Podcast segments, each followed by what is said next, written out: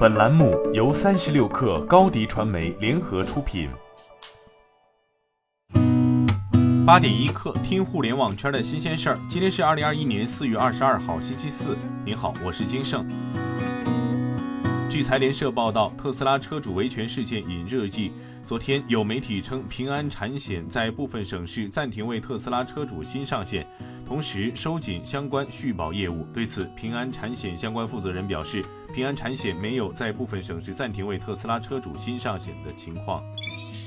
三十六氪获悉，过去一年，来图定制成淘宝新的百亿市场。淘宝企业服务负责人张瑞称，主营来图定制的淘宝卖家超过十万家，在线商品数量达一千万种。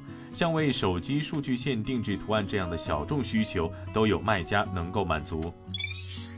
据 Tech 星球报道，字节跳动在今年已经成立音乐事业部，在字节跳动就有四个涉及音乐的业务组，分别负责不同类型的音乐业务。一位音乐行业人士预测，若字节跳动将音乐业务整合，流媒体音乐行业市场就将迎来新的变局。在抖音、抖音火山版和西瓜视频的助力下，字节的音乐业务将集播放、宣发、版权运营于一身。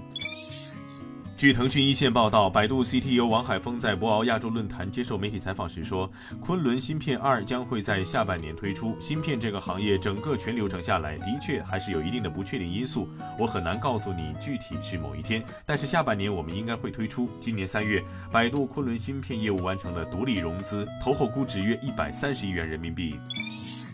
分布式存储厂商上海霄云信息科技有限公司宣布完成数千万元 A 加轮融资，本轮融资由元和众源领投，老股东小苗朗城持续跟投。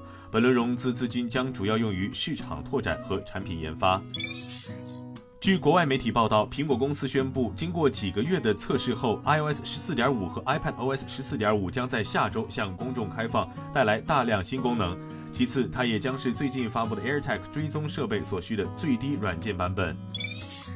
据界面报道，韦德布什分析师丹艾夫斯表示，预计苹果将在未来三至六个月中的某个时候披露其一直以来都高度保密的内部项目“泰坦计划 ”（Project Titan），也就是该公司的自动驾驶汽车项目。今天咱们就先聊到这儿，我是金盛八点一刻，咱们明天见。